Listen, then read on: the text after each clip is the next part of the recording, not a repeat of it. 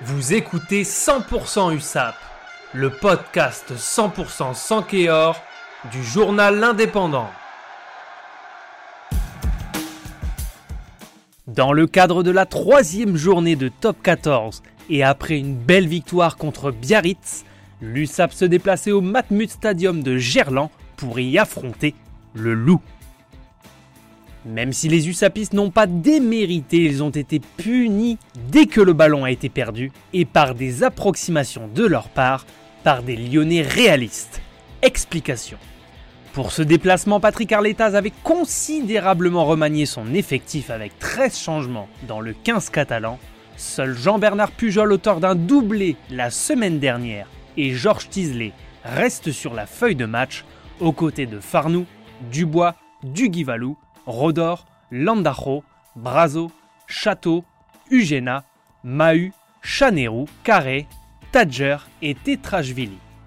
Les joueurs perpignanais sur le terrain ayant peu ou pas de temps de jeu depuis le début de saison étaient en flagrante perte de repères, d'où les trois essais offerts à leurs adversaires du jour.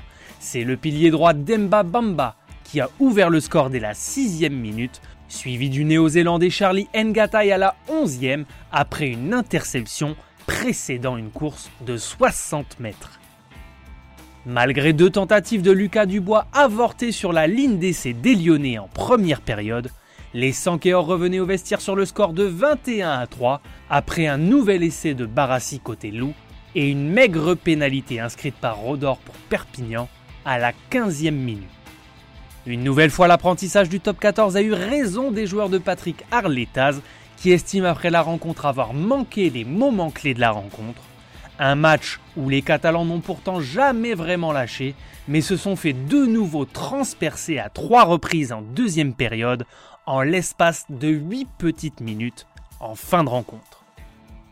Le réalisme lyonnais a frappé et les Catalans devront réitérer leurs belles intentions avec le retour des cadres face à Toulon samedi prochain à Aimé Giral. Cette fois-ci, il faudra réussir à convertir les occasions face à la ligne d'en but.